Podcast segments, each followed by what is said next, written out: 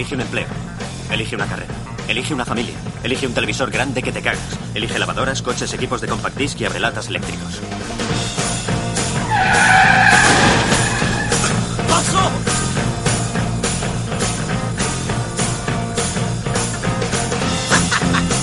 Elige la salud, colesterol bajo y seguros dentales. Elige pagar hipotecas a interés fijo. Elige un piso piloto. Elige a tus amigos. Elige ropa deportiva y maletas a juego. Elige pagar a plazos un traje de marca en una amplia gama de putos tejidos. Elige el bricolaje y preguntarte quién coño eres los domingos por la mañana. Elige sentarte en el sofá a ver teleconcursos que embotan la mente y aplastan el espíritu mientras llenas tu boca de puta comida basura.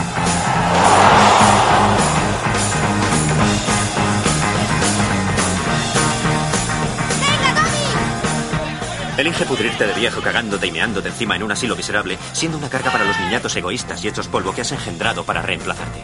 Elige tu futuro. Elige la vida.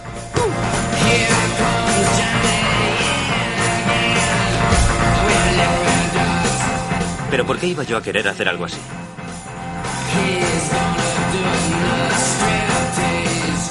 Yo elegí no elegir la vida. Yo elegí otra cosa. ¿Y las razones? No hay razones. ¿Quién necesita razones cuando tienes heroína?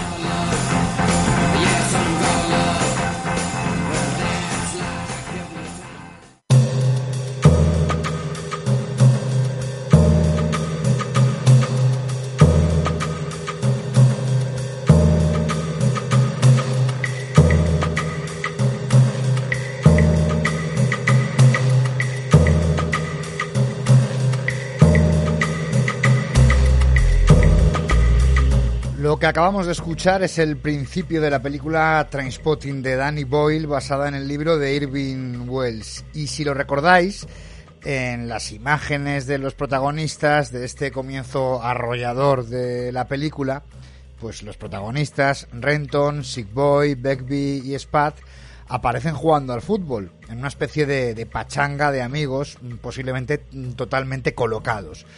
Y en este discurso nihilista sobre la vida, en el que nada importa, o en el que, si os fijáis, en realidad todo es demasiado importante para hacerle frente, pues de alguna manera vuelve a irrumpir el fútbol. Y como de costumbre, como la cosa más importante de las menos importantes. Y de algún modo, en algún momento, como salvavidas de los protagonistas, o mejor dicho, como parte de su vida, porque ya sabéis que el fútbol pues suele estar ligado, ligado, totalmente atado, bordado a la vida. En ese mismo discurso, que no hemos escuchado entero, luego Renton, el protagonista, afirma que lo mejor de la heroína, pues es lo que comentamos, ¿no? No tener que preocuparse de nada más. Entre otras cosas, tampoco preocuparse de que tu equipo haya perdido.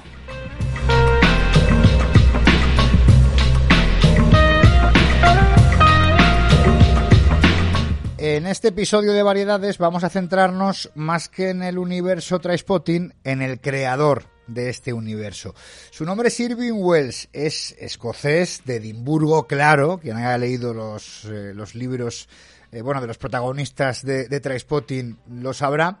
Y se puede decir que, bueno, es uno de los escritores más icónicos de la última década, porque Trainspotting, tanto el libro como la película, pues es un icono, es un icono de, de una época. Es un autor de pluma afilada, pero no es una pluma cara, ¿eh? Es un bolígrafo de la calle. Pues digamos que un Bic ahí mordisqueado, ¿no? Es un autor directo, sin concesiones, crudo, aunque también con muchos toques de humor. Sus orígenes, pues en Edimburgo, sus orígenes eh, obreros, le convirtieron eh, precisamente en eso, en una suerte de líder obrero con el poder, con el arma de la palabra. Dejó los estudios a los 16, se metió en la heroína, salió de la heroína, fue punk, se metió en muchas peleas, le arrestaron en varias ocasiones, fue especulador inmobiliario, esto de manera legal, ¿eh? o sea, tuvo, tuvo un, un trabajo y además al parecer era un buen trabajo. Estudió un máster y escribió un porrón de buenos libros. Ah, y claro, era y es un gran aficionado al fútbol, concretamente a los Hibs, que es el diminutivo del Hibernian, un equipo lógicamente eh, de Leit, de, de, Edimburgo, y un equipo que es enemigo íntimo del Hertz. Y es curioso porque él cuenta que, que se hizo aficionado de ese equipo a raíz de una goleada 7-0 a favor de los Hibs en un derby contra el Hertz. Y uno se esperaría seguramente que fuera una derrota la que hiciera surgir esta pasión. Pero no, fue una victoria y una gran victoria. Uno en la mente pues pensaría, bueno, es la típica historia, el típico tipo que de manera muy romántica se hace seguidor del equipo que pierde por 7-0, pero no. Eh, en algún momento dado, también pienso que cuando alguien eh, eh, en ese momento de su vida está demasiado acostumbrado a perder, se hace aficionado del que gana, porque en alguna faceta de su vida necesita mm, ganar. Se le ha llamado a Wells un hooligan intelectual, eh, además es que he estado investigando sobre él y lo vi en una, entrevista de, de, buena fuente, y es que sí, hay violencia en su obra, seguramente hay mucha violencia, pero como él mismo explica en otra entrevista, está en la 2, pues una violencia que nunca es gratuita. Creo que si vas a poner algo violento en una novela, es necesario que esté conectado con el personaje y con la historia, con las tensiones y los obstáculos con los que tu personaje tiene que lidiar. Si no lo haces así y colocas gratuitamente una escena violenta, la credibilidad disminuye. Yo leo mucha novela de género y me encuentro muchas veces con personajes mal dibujados. Personajes que obviamente no son violentos, pero que de repente golpean a alguien con un bate. Esto para mí es completamente irreal. Yo creo que tiene que estar ligado a tu personaje. Hay muchos personajes en Trainspotting que no podrían ser violentos, como Spat, por ejemplo, pero también hay otros que tienen que serlo, como Begbie. Creo que tienes que respetar a los personajes cuando escribes.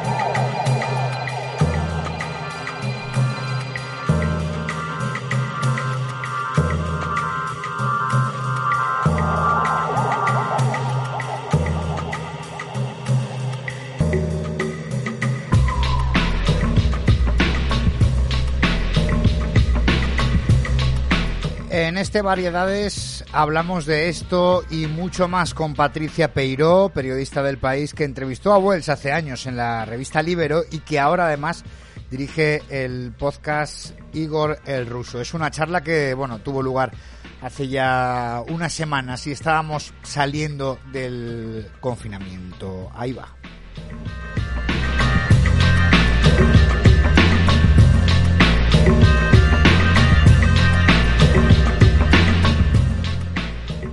Pues para este segundo episodio de Variedades tenemos por aquí a Patricia Peiro. ¿Qué tal, Patricia? ¿Cómo estás? Hola, buenas, muy bien. No sé si hoy se oye justo los aplausos de las 8, que hoy es el primer día que no he salido a aplaudir, pero bueno, hablamos, hablamos. Eh, bueno, vamos a hablar. Es verdad que esto de los aplausos, como aquí esto es algo muy distendida esta conversación, esto de los aplausos eh, ha ido perdiendo. Mm, yo estoy en Galicia, pero vamos, por lo que veo, ha ido perdiendo fuelle así, pues de manera radical en todos sitios. O sea que de repente esto era la leche, pero en algunos sitios escucho y leo a gente que dice, mira, aquí ya prácticamente nadie sale. Eh, ¿En tu casa sí que salen o qué? Mira, en mi calle eh, cada día es eh, diferente. De repente un día, hoy sí que se estaba oyendo, sí que lo estoy oyendo bastante y de repente ayer salí y, estaba prácticamente aplaudiendo yo sola con otros dos o tres. O sea que ya es un poco a gusto del consumidor, yo creo. Pero vamos, mi apoyo está, aunque hoy no esté en la terraza. Eh, oye, ¿y tú eres también de las que, como leo por ahí, pues que que salen a aplaudir y que hablan con los vecinos, las típicas historias de habla con mi vecino aunque nunca había hablado, pero ahora esto del confinamiento, pues algo y o no. Pues mira, íntima no me he hecho, pero es verdad que eh, como mi, mi, lo que es mi bloque del de enfrente está súper pegado, o sea, en cuanto se empezó a aplaudir con el horario de verano, nos veíamos las caras perfectamente, pues bueno, un poco sí que intercambias, ¿no? Además es que justo tengo enfrente eh, dos eh, niños en el piso de arriba y en el piso de abajo, y bueno, pues no sé, entre que ven a la gata, que te saludan, pues hay un poco de, de intercambio sí que hay, o hay una, una vecina también que cada día nos lanza un grito de ánimo, en fin, bueno, algo de interacción ha habido, tampoco he hecho ahí amistades para toda la vida, pero bueno, si algo de acercamiento sí. Hombre, es, es importante, ¿eh? porque por ejemplo, claro, es que depende de cómo sea uno. Yo, por ejemplo, eh, yo reconozco eh, y esto pocas veces lo he, lo he, confesado en público, pero reconozco que yo a veces, cuando voy a salir de casa, eh, si veo que hay un vecino que va a coger el ascensor, pues mira, para no tener esos silencios incómodos, aguanto un poco hasta que ya él ha bajado. o sea, tengo que reconocer... A ver, algo, Alguna vez lo he hecho. Pues en esta casa en la que vivo ahora no tengo ascensor, así que no, no tengo que hacerlo, pero sí, sí, alguna vez soy de las tuyas. Y esto lo tenemos que reconocer todos. Eh, bueno, voy a, explicar un poco porque eh, en estos episodios de variedades pues también me da por explicar un poco el origen de las entrevistas. Y bueno, esta, esta es um, eh, un, poco extraña, peculiar, porque no sé por qué me apetecía para esta nueva, nueva etapa del podcast pues hablar de, de Irving Wells, del escritor de Trainspotting. Y, y claro, eh, uno, bueno, es, periodista, pero no es tonto y sabe que no va a poder conseguir a Irving Wells para, para una entrevista para un podcast, aparte de que con mi inglés, pues eh, sería la cosa complicada. Entonces, pues me puse a, buscar eh, entrevistas en, eh, en, internet y vi una que había hecho Patricia para, para Libero y después un poco, pues, eh, investigando sobre Patricia, veo que también tiene un podcast del cual luego hablaremos, que está en Podium Podcast, y me pareció interesante hablar de, en este caso, de un escritor sin el escritor, porque no sé si estás de acuerdo, Patricia, que nos da más libertad. O sea, podemos criticarle si queremos, ¿sabes? Sí, bueno, no sé tampoco si nos escuchará, espero que no, que no se ofenda por nada de lo que digamos, pero vamos, si, si hablemos libremente de él. Este es un podcast y una conversación sin ningún tipo de censura. Eh, bueno, eh, ¿cómo te surge esta entrevista a ti, que creo que es de 2017? Eh, o sea, a ti te molaba mucho mm, Irwin. Yo sé que hay gente que es muy fan, de hecho, uno de mis mejores amigos es auténtico fan que se ha recorrido incluso todas las bibliotecas de España para conseguir el primer libro de, Irving, que no es eh, eh, Trainspotting. No sé cómo era tu caso. Pues la verdad que eh, no. Eh, espero que tu amigo cuando, espero que tu amigo cuando oiga esto no se no, no, no empiece a decir que no tengo ni, ni idea de nada y, esté ahí eh, ansiando entrar para corregirme. Pero no, no, o sea, no, no tenía especial interés por, por él. Eh, esto surgió porque, bueno, yo en esa época eh, estaba haciendo una serie de colaboraciones con, con Libero, que es una revista que que me encanta porque más allá de que te guste el fútbol o no, el deporte o no, pues bueno, un poco como este podcast, ¿no? O sea, da pie a hablar de muchísimos otros temas que al final también es eh, de lo que trata el fútbol y el deporte. Eh, y bueno, surgió el director eh, Diego Barcada, me lo, me, lo, me lo ofreció, me dijo que había esta posibilidad. Además, de hecho, ese día no solo entrevisté a Irving Wells, sino también a Alessandro Barico, o sea, era una especie de ronda de entrevistas que estaban haciendo en el, en el Hotel de las Letras. Y, y bueno, surgió así, me dijo si, si me apetecía, eh, tenía tiempo un poco para documentarme, por supuesto, no fui ahí a, pecho descubierto. Y, y, así fue, primero fue la de Barico, de hecho, y, y luego fue la de, la de Irving Wells, era un poco como, eh, ahora con esto de la, del confinamiento y la pandemia, todo te parece que fue hace siglos, y, y claro, como era una una, una, una, como era el hall del hotel, ¿no? En el que estaban los dos escritores con varios periodistas haciendo la ronda, luego los fotógrafos haciéndole las fotos por un lado y por otro. Bueno, era curioso, así que sí, así fue, así fue. Eh, y, ¿Y cómo es él? Porque, bueno, esto parece, parece una canción. ¿Cómo es él y en qué lugar se enamoró de ti? ¿No? ¿Cómo es él? Porque, eh, porque es verdad que a mí me ha sorprendido un poco porque, bueno, yo, yo sí que he leído algunos de sus libros. De hecho, ahora, pues, me ha dado por, por empezar Skag Boys, que es el de la precuela de, de Trainspotting, pero es verdad que, sí. que, bueno, es como, como un icono y te lo imaginas como, bueno, como lo que es, el, el, escritor un poco de la clase obrera, pero es verdad que no sé por qué yo tenía en mente, eh, eh, pues que era, que era un macarra, ¿no? Eh, un tip, el típico macarra. Eh, que era un poco así como sus personajes, pero luego me sorprendió porque leyendo también otras entrevistas y, tal, pues veo que él como que está entre dos mundos, ¿no? Y él dice, no, mira, pues yo es que también pues me iba con gente así, pero también me iba con gente, o sea, que, también quiere de alguna manera dejar claro que él es un, un artista, ¿no? Y que también pues iba con, he tenido inquietudes eh, y, y, que también le gustaba mucho bailar, como que también tenía su lado muy sensible, no sé cómo le viste tú. Hmm. Pues pues sí, tienes toda la razón. Es un poco como yo creo que todas las personas no somos blanco y negro. Eh, tenemos también una parte macarra y una parte, quiero decir, el hecho de que te guste salir por la noche no quiere decir que luego al día siguiente no te, guste leer libros, ¿vale? Por ponerlo de una forma así súper simplona. Eh, y esto es, yo creo que es un poco así. Él fue encantador, fue, fue muy simpático, incluso en un momento eh, como, como es una ronda de entrevistas, ¿no? Que puedes estar incluso un poco ya cansado, hastiado de repetir siempre lo mismo. Era el año en el que se había estrenado Transpotting 2 y él había publicado eh, Porno, el, el, libro en el que está basado. Y, mm, y bueno, él estaba eh, muy distendido, él era muy, muy, muy simpático, es verdad que eh, muy educado. Y lo que decías antes de que con, con, el inglés que hablas no, no podías eh, entenderte mucho con él, de verdad, incluso teniendo un, inglés medio, que creo que tengo yo, era muy difícil, porque tenía un acento escocés muy cerrado. Eso sí que lo recuerdo perfectamente, que incluso iba un poco pillada de tiempo en esa época y le tuve que pedir a una amiga que es bilingüe en inglés, por favor, ayúdame con la transición de esta entrevista porque me está costando muchísimo. Eso es lo que más recuerdo.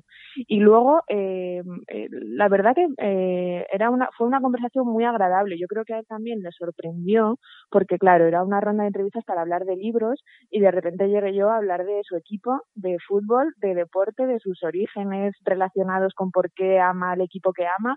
Y yo creo que a él también como que le, le hizo gracia, ¿no? Y poco salir de la rutina esta de hablar de, su libro, y nunca mejor dicho, eh, y, ponerse a hablar de, su equipo de fútbol, que creo que es uno de sus temas favoritos.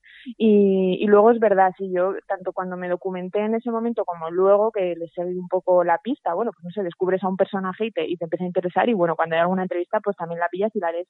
Eh, es verdad que tuvo una época muy macarra, creo que con 16 años me parece que se fue de casa o eh, y pues, se metió un poco en el mundo de las drogas, que es también lo que retrata en Transpotting, y, y, y después se sacó un máster MBA. O sea que eh, por eso en, en, esta, en este personaje lo de, las dos caras se da a la perfección porque, porque, ha tenido una evolución, ¿no? Y en las últimas entrevistas que he leído creo que ahora es como súper deportista, que hace running, que hace boxeo, o sea, ya el mundo de las drogas quedó atrás o, lo combina mejor, no sé. Eh, sí, yo, yo sí también leí que, bueno, que él estuvo metido en la heroína, que emergió, que después hizo, hizo este máster. Además creo que lo estaba haciendo a la vez que estaba escribiendo eh, que bueno, que creo que, que, trabajó en el negocio inmobiliario y que tampoco le iba mal, pero bueno, al final ya pues, eh, pues, pues lo dejó por esto. Eh, y también, claro, que es un gran amante eh, del fútbol. Hablando de boxeo, también me sorprendió que le preguntaban en una entrevista directamente que, que si él, bueno, que si él sabía pegar, ¿no? Que cómo pegaba. Entonces, claro, él decía que sí, que él hacía pues boxeo, pues artes marciales, tal cual, pero que a la hora de la verdad en la calle, cuando se ha visto envuelto en alguna de estas, pues que el tipo se bloquea, vamos, que es como, como tú y como yo, que es un tío normal, y se bloquea y no le sale pegarse en la calle. Entonces también pues eh, me sorprendía. Y también en tu entrevista, de hecho, tiene un discurso, eh, bueno, crítico con los hooligans, ¿no? En ese momento, eh, el, era cuando el Leicester vino a jugar aquí a Madrid, ahora no recuerdo, ¿eh? eh, contra el Madrid o contra el Atlético de Madrid, no recuerdo cuál de los dos era, que estaba, era cuando el Leicester ganó la Liga como por primera vez en, años, en toda su vida, no sé, y, y había entrado a jugar, a jugar la Champions, y, y bueno, sí que los, los seguidores eh, vinieron aquí a Madrid y montaron un poco de follón, ¿no? Y él, eh, entre risas, sí que comentaba que que bueno, que como tampoco estaban muy acostumbrados a ganar cosas y a salir de casa a jugar partidos importantes, igual se habían emocionado un poco y luego ya sé que se puso un poco más serio y, y bueno, es verdad que él tanto en esa entrevista, que tampoco era plenamente política, pero bueno, son temas que en una conversación surgen, como en otras, sí que eh, se moja, pues si queremos decirlo así, y habla del tema de, del Brexit y de lo, que suponen los nacionalismos y de la independencia de, de, Escocia.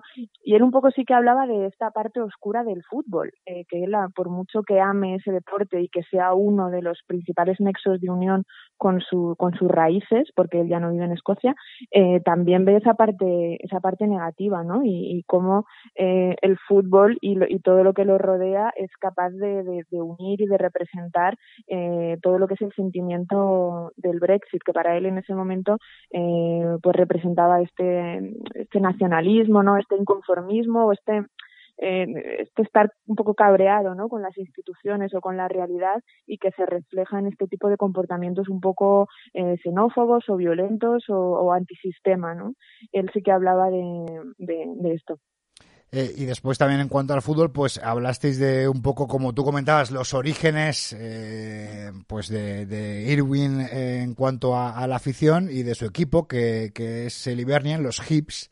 Eh, que mm. por cierto, antes de esta conversación, pues he estado mirando eh, en la Liga Escocesa y ahora mismo, pues ya creo que se ha, que, ha quedado paralizada, no se va a retomar por el tema del coronavirus, pero ellos han quedado en mitad de tabla y eh, quien desciende, porque ha sido último, es el rival de los Hips, eh, los Hertz, y de eso te habló también un poco Irwin, ¿no? De, de esos orígenes. Hmm. Sí, él se enamoró de, este equipo, de los Hips, porque un, un tío, un primo, un amigo eh, fue, le llevó a, al estadio a ver el, derby Hips contra Hertz, eh, que ahí debe ser, pues bueno, eh, la, la, locura, ¿no? O sea, se debe paralizar la, ciudad y, y, y, bueno, todo debe girar en torno a ello, ¿no? Entonces eh, hubo una goleada 0-7 eh, y ahí ya él se quedó enamorado de los Hips, ya fue un, un nexo de unión que ha perdurado a lo largo de, de, los años, de hecho en sus, en sus libros y en, en las adaptaciones cinematográficas hay bastantes referencias futboleras y, y él contaba que bueno, que, que de hecho yo, yo empecé la conversación hablando de, de un tuit que él acababa de poner, un poco así también eh, bastante chistoso sobre sobre la última sobre que los Hips habían ganado la liga ese ese año y, y, y cómo a mí lo que me lo que me llegó un poco me llamó más la atención fue como el ser de ese equipo eh, lo que te comentaba antes, ¿no? Sigue un poco siendo ese, ese, ese nexo de unión o lo que le une con sus raíces. Él cuenta que ahora él, él vive en Chicago, también estuvo viviendo en, en Miami, y, y, bueno, él cuenta que cuando vuelve a su casa eh, sigue yendo a los pubs, sigue quedando con sus amigos para, para hablar de fútbol, para, para ver los partidos. Yo no sé si, eh, no sé de dónde eres, vamos, yo, yo soy de, has, dicho que estás en Galicia, bueno, yo soy de Zaragoza, aunque viva en Madrid. Eh, mira, pues no yo es que, yo, yo, soy de Madrid, pero vivo en Galicia ahora. Sí vale, pues al revés, vale, pues, pues bueno, no sé si a ti te pasa que cuando vuelves a casa a ver a tus amigos de toda la vida, aunque sigas manteniendo el contacto, sean los de toda la vida y demás, eh, pues bueno, es ley de vida que cada vez pues el contacto no es diario, entonces los temas no, y, y las, las, las uniones pues puede ser que se vayan eh, se vayan debilitando un poco. Y yo entiendo que para él los hips en, en su caso representa mantener ¿no? esas relaciones y tener algo de, de, lo que hablar o por lo que empezar a hablar y ya a partir de ahí forjar de nuevo las relaciones que se pueden ir debilitando conforme está viviendo en Chicago o en Miami. Eh, en este caso de Edimburgo, pero tú que me has dicho que eres de Zaragoza, entonces tú cuando vas a Zaragoza, eh, ¿qué te da por hablar de Zaragoza cuando no te salen temas con, con tus amigos? bueno, hablo de otras cosas en mi caso, mira, por ejemplo, con, con mi hermano y mi padre sí que es un tema con el que se puede hablar. Tampoco es que yo sea eh, una gran conversadora de Zaragoza y además del Huesca también, ¿eh? que ahora eh, ah, claro, claro. mi familia, por supuesto, se han hecho muy seguidores también del Huesca, o sea que tenemos para todo.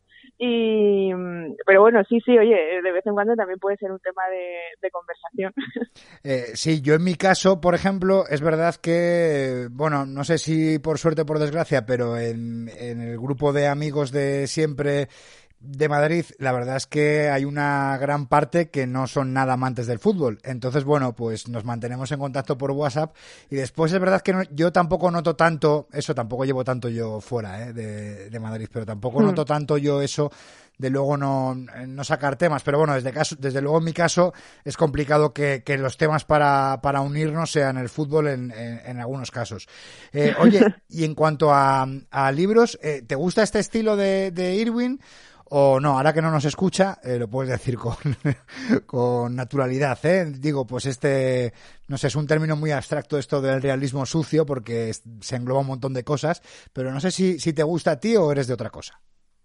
Pues mira, a mí me gusta, eh, me gusta muchísimo eh, los, eh, tanto lo, la no ficción como los libros o bueno los, las obras cinematográficas en general que sí que tienen una parte de, verdad es decir que no son completamente inventadas. Entonces en ese sentido por eso eh, sí que sí que me gusta bastante. Eh, no sé ahora la verdad que estoy leyendo casi todo no ficción. El, el libro que me he leído ahora este último mes de cuarentena ha sido Sapiens o sea que no tiene absolutamente nada que ver. Me he puesto ahí en, un poco en modo científico y para eh, como también estábamos viviendo esta situación pandémica que nunca habíamos vivido, digo, bueno, voy a intentar un poco más entender qué es lo que qué es lo que está pasando, pero la verdad que le doy a todo. ¿eh? Mira, es que justo estoy enfrente de mi de mi de la estantería en la que tengo los libros, eh, como hemos visto en muchos en muchos zooms en, muchos Skype durante esta pandemia.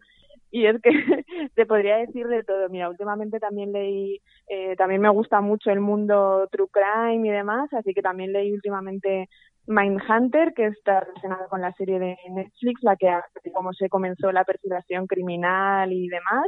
Estoy viendo también Fariña de Nacho Carretero, eh, que trata del narcotráfico en, en Galicia. Eh, mira, tengo las correcciones de Jonathan Francis. O sea, es que te podría decir un poco de, de todo según mi estado de ánimo y según lo, si me apetece leer un libro más gordito o menos en ese momento incluso. Eh, sí, la verdad es que yo también voy un poco por épocas. ¿eh? Ahora, por ejemplo, pues bueno, eh, un poco a raíz de todo esto, eh, de que iba a hacer la entrevista y tal, pues eh, he empezado con, con este de Irwin. Lo que pasa que es que este son casi 700 páginas, ¿eh? que leí una crítica del país. Se inspiró, ¿no? Se inspiró. Sí, y entonces, pues, por lo visto, el hombre decía que mm, había conseguido recuperar disquetes, ¿te acuerdas? No sé si, si tú llegaste a utilizar disquetes. Sí, alguno vi, alguno vi, sí. Y, entonces, pues que llegó a recuperar de eh, material que no utilizó en, eh, en Trespotting. Y entonces, pues que, claro, pues que le salió un tocho considerable, que incluso quitó algo, porque decía que esto iba para mil páginas, ¿eh? eh entonces es verdad que el crítico del país decía que el libro estaba muy bien, eh, pero que claro, que si leías las primeras 200 era muy buen libro, las de la mitad muy buen libro y las del final muy buen libro, pero que tenían que ser 200 solo, no, no 600, que había que quitar algún disquete de ese, ¿no? Eso es lo que, lo que hmm. comentaba. Y bueno, pues también me, ha dado por leer en esta, en esta temporada, pues, eh, Ray Loriga, que no lo había trabajado mucho y que también lo englobaron en esto de realismo sucio. Y no sé por qué hmm. ahora de Irwin me pasé también bueno, una de mis películas favoritas es El Club de la Lucha y claro, es verdad que la gente siempre habla de la película, no del libro, pero me he empezado a hmm. investigar sobre Paranuke, sobre el, escritor, bueno, pues, pues un poco de todo. Pero claro, que tú estás con el True Crime porque, porque tienes un podcast ahora que, que va de esto, ¿no? Igor el Ruso, La huida de un asesino. Cuéntanos un poco de, de podcast a podcast, que aquí también pues nos ayudamos todos, pues para que la gente le eche una, una oída.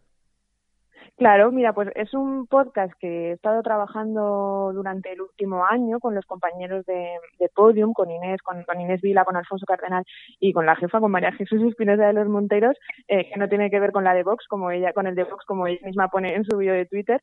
Eh, bueno, en fin, hemos estado este último está, año... y está bien aclararlo, ¿eh? Está... Bueno, bueno, ella, ella en un momento dado lo consideró necesario, así que replico, su, replico su vídeo. Está bien, está bien.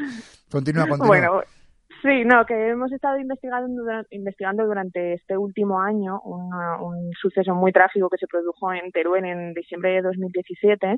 Eh, bueno, eh, tres personas fueron asesinadas en un pueblo de, de Teruel eh, a las pocas horas. Es verdad que detuvieron al, asesino, entonces, bueno, parecía como que el, mediáticamente eh, el hecho en sí tampoco tenía mucha más trascendencia eh, y, bueno, como yo, como te he dicho, me gusta el, todo este tema de los crímenes y además pasó en mi comunidad autónoma, eh, pues bueno, en su momento sí que me interesó, pero como enseguida se detuvo al asesino, no profundiza mucho más y a, años después, o un año y pico después, eh, sí que empecé a ver, pues bueno, que los vecinos de la zona seguían teniendo muchas dudas, que seguían moviendo el tema y ahí fue cuando me empezó a, interesar más, ¿no? Y a llamar la atención y decir, pero bueno, ¿qué pasa? Si está detenido, ¿qué más? ¿Qué más quieren saber? Y, claro, ahí fue cuando me sumergí y me, di cuenta de todo lo que querían saber. Y este podcast, a lo largo de cinco capítulos, pues sí que se va haciendo esas preguntas y se las va haciendo a todo el mundo que ha querido contestarlas a través de, de los 20 años de carrera criminal que ha tenido el, el, asesino que ahora ya está, está detenido y a la espera de juicio a ver cuando con el coronavirus cuando se produce. Eh, es apasionante y es que tampoco voy a hacer spoiler para que la gente lo, mm. lo escuche, pero, pero siempre me ha parecido apasionante intentar, mmm, es imposible, pero intentar pensar eh, o saber cómo funcionan las mentes de, pues de, de estos tipos, ¿no? De estas personas, de estos asesinos.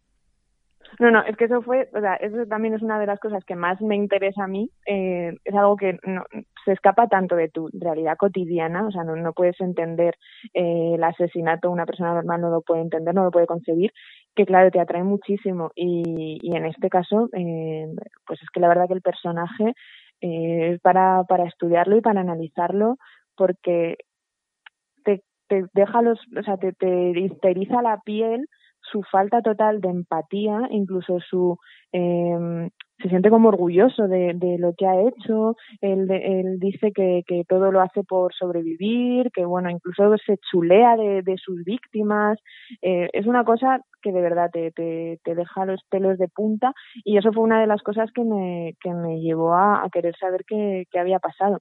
Y, y bueno, eh, es un podcast que me llevó, no físicamente, pero bueno, sí sonoramente por Italia, Serbia, por supuesto Teruel, a Teruel sí que sí que pude ir y ha sido un viaje apasionante. Eh, en el podcast se resuelven algunos interrogantes, pero otros no. También es una invitación al oyente a, acompañarme en este viaje eh, que he hecho a lo largo de, de este año, hablando con un montón de personas. Pues mira, nosotros eh, no de este viaje concreto de tu podcast, que queremos que la gente lo escuche, pero sí que voy a hacer yo dos paradas en algunos eh, sitios que has mencionado. Eh, primero en Italia, porque yo me enteré que habías estado en Italia, pues escuchando el, eh, el podcast. Entonces, eh, me habías comentado también, eh, pues antes de empezar a grabar la conversación, eh, pues que incluso fuiste a partidos de fútbol y que, y que te gustaba ahí el, el rollo o cómo se vive, no, no lo sé. Pues sí, eh, en el podcast una de las voces principales es el fiscal italiano que, que llevó el caso de, de este hombre, de Igor el Ruso, eh, en, Italia. Y su contacto lo obtuve a través de un amigo eh, que, hice en ese momento y que mantengo años después eh, y con él que también eh, eh, vamos yo básicamente hice algo creo que algo hice bien durante mi Erasmus eh, que es cuando vivía allí en Italia que es en lugar de eh, hacer solo grupo de amigos españoles también hice un grupo de amigos italianos eh, con, gracias a los cuales mm, sigo hablando algo de italiano años después entonces, eh, uno de ellos eh, era muy, muy, muy fan de, del Pisa. Ahí es donde hice yo el Erasmus y es verdad que nos llevó varias veces a, a, partidos del Pisa, que en ese momento estaba en segunda y además descendió porque se quedó en bancarrota, o sea que descendió como a, a quinta regional ese año, o sea, había como protestas por toda la ciudad, me acuerdo, era una cosa como lo vivían a topísimo, era, era, era muy interesante de ver y, y muy divertido y ahí en el campo te lo pasabas genial porque la gente lo daba todo era un campo así como muy humilde, ¿no? No sé cómo, no sé cómo, con qué equipo se podría comparar aquí en España, pero bueno, no era nada ostentoso. Y luego fui también a este amigo que años después me, me conseguiría el teléfono del fiscal, eh, le regalé un viaje a, a, Milán para ver allí en San Siro un Milán eh, Juventus, porque él era de la Juventus y mmm, eh, flipé bastante. Yo es verdad que no creo que no había ido aquí en España al Bernabéu ni a, al Camp Nou, puede que sí una vez, pero no me acordaba. Y, y claro, ver semejante estadio, las pantallas sacaban ahí a, lo, a los jugadores, era todo muy chulo. Y también eh, me asustó un poco porque las medidas de seguridad eran altísimas eh, a los como nosotros éramos equipo visitante, digamos, porque vamos a ver a la Juve, estábamos arrinconados como en una la parte de arriba con mamparas para acceder al estadio, tenía tuvimos que entrar escoltados, o sea, eso sí que mmm, bueno, no sé si de, normalmente es así, pero a mí en ese momento me impresionó.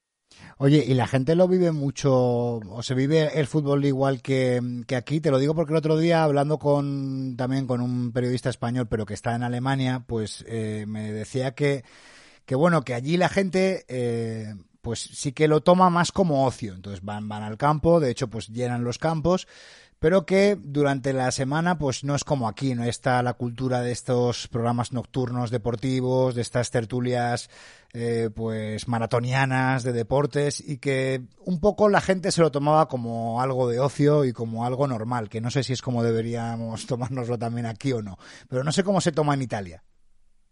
Pues yo creo que como aquí, que hay gente que va y lo vive como, como ocio y hay gente que va y lo vive de una forma un poco como con sentimientos más negativos, ¿no? Un poco también lo que, volviendo a lo que comentábamos de Irving Wells, que el fútbol tiene mm, cosas muy positivas y también te saca esa parte fea, pues yo creo que en Italia era un poco igual. De hecho, ya te digo, es que si nos tenían que hasta escoltar para entrar a, a un estadio y no iba, no éramos ultras siquiera, éramos simplemente los visitantes, eh, sí, se vive, se vive igual. Hay gente que, que, pues, que lanza insultos, que se enfada, que, mira, este, me acuerdo que este amigo de, del, del Pisa, que nos llevaba al, estadio, eh, vamos, no te voy a decir que le quitaba el sueño o bueno, que estaba enfadado el resto de la semana, pero no estaba del mismo humor cuando perdía el Pisa que, que cuando no sea, sí que se le notaba en, en, el humor. O sea, que yo creo que en eso, como en muchas otras cosas, eh, lo vivimos bastante igual y somos bastante parecidos a, a, los italianos. Sí que había bastante cachondeo con el tema de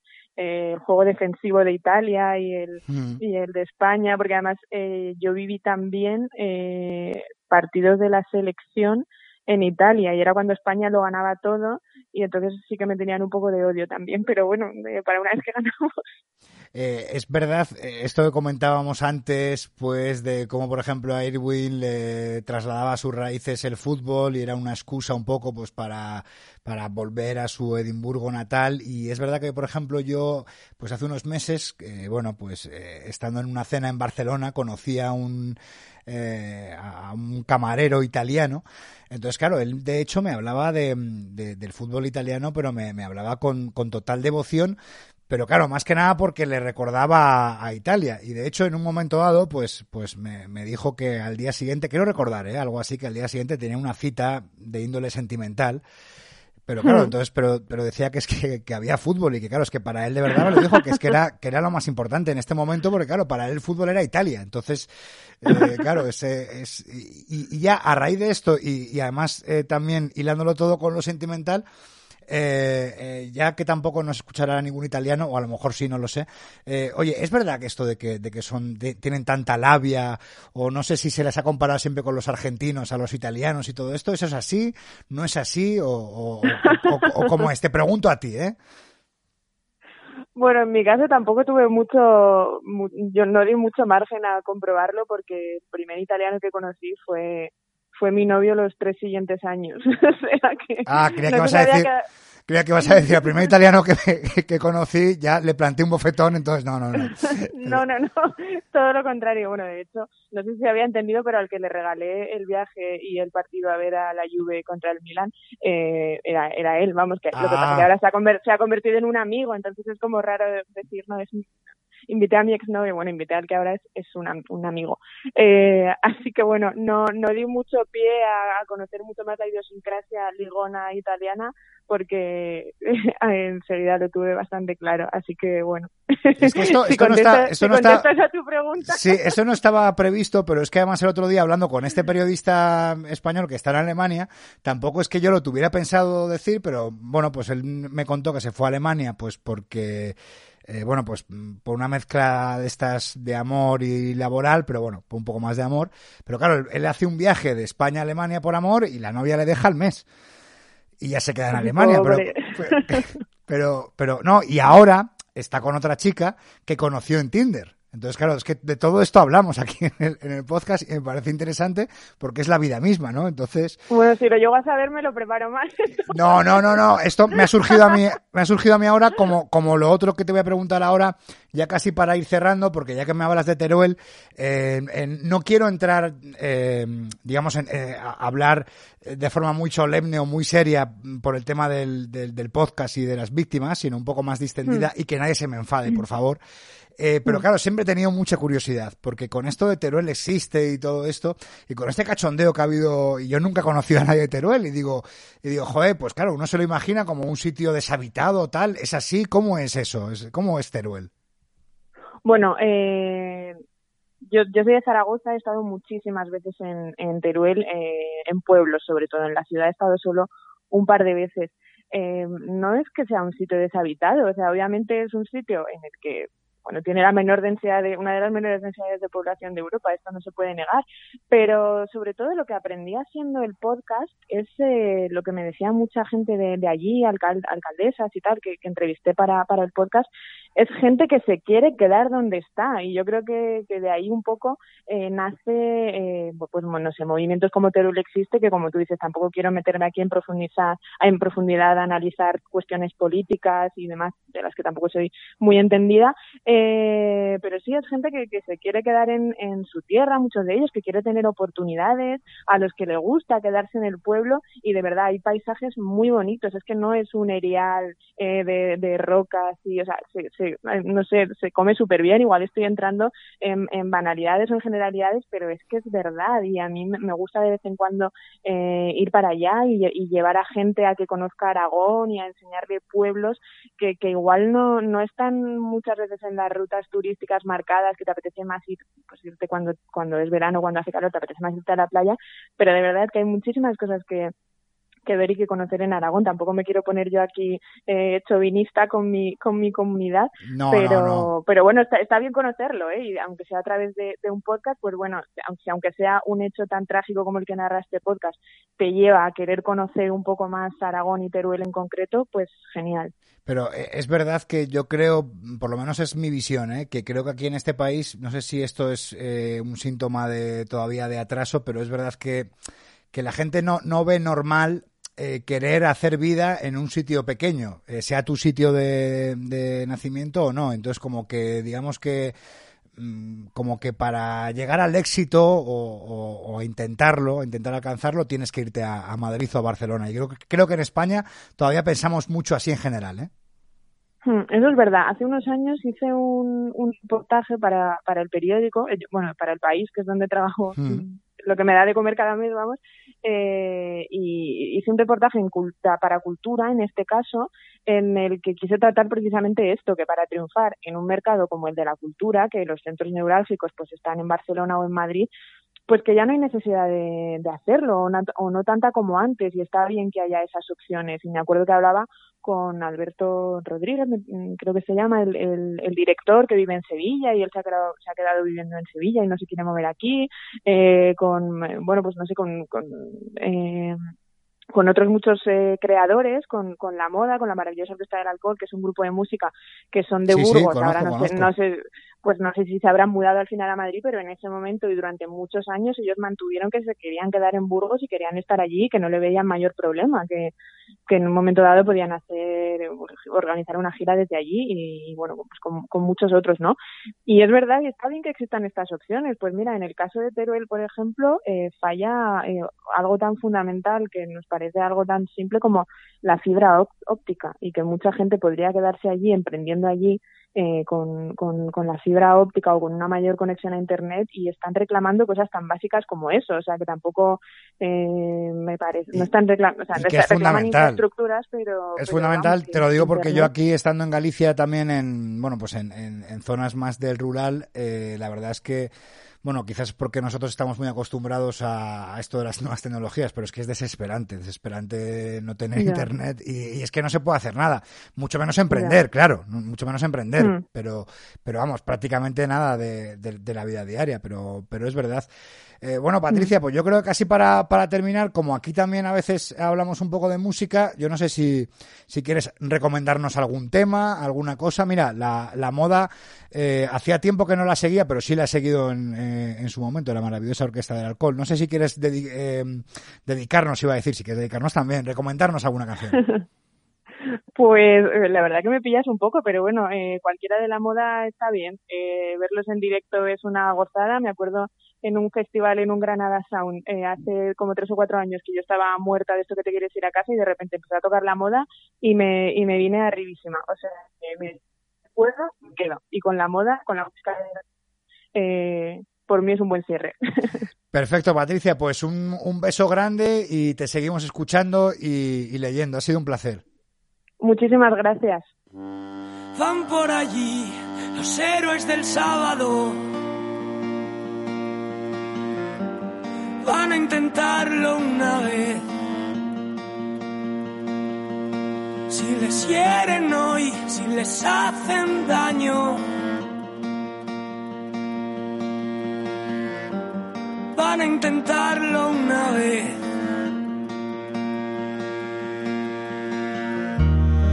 Están ahí los héroes del sábado. Hoy me voy a levantar, aunque sea por los árboles relucientes bajo el sol. Si pudieras escalar la colina y observar con perspectiva para ganar claridad. Imposible ser neutral sobre un tren en movimiento. Estas calles son distintas, de aquí no se va el invierno. Van por allí los héroes del sábado. ¿Dónde están los que pueden parar? Pues aquí está el cierre musical que en su día eligió Patricia Peiró y aquí cumplimos con lo pactado y de paso nos vamos a despedir. Despedimos la temporada y en principio despedimos este proyecto en esta plataforma. Eh, podemos decir que en principio hablamos de fútbol, no se va a seguir emitiendo en Evox Original, así que ahora toca descansar y en unas semanas, no sabemos exactamente en cuántas, pues posiblemente volver. ¿Dónde? Os lo diremos cuando podamos confirmarlo. En otro sitio, posiblemente en otro sitio. Ya os lo iré diciendo y no sabemos exactamente cómo va a ser el producto, cómo va a ser nuestro lugar de encuentro, si va a ser igual que hasta ahora o va a ser un poco diferente. En cualquier caso, lo vamos a ir anunciando, así que no dudéis en seguir mi cuenta personal, arroba Felipe de Luis 99, el correo electrónico del podcast, hablamos de fútbol podcast arroba gmail.com, hablamos de fútbol podcast arroba gmail.com y la cuenta de Twitter también del podcast que tampoco nos ha dado tiempo a que tenga muchos seguidores pero bueno pues de vez en cuando ahí estamos dándoles. Es ya algo que nos queda para el futuro.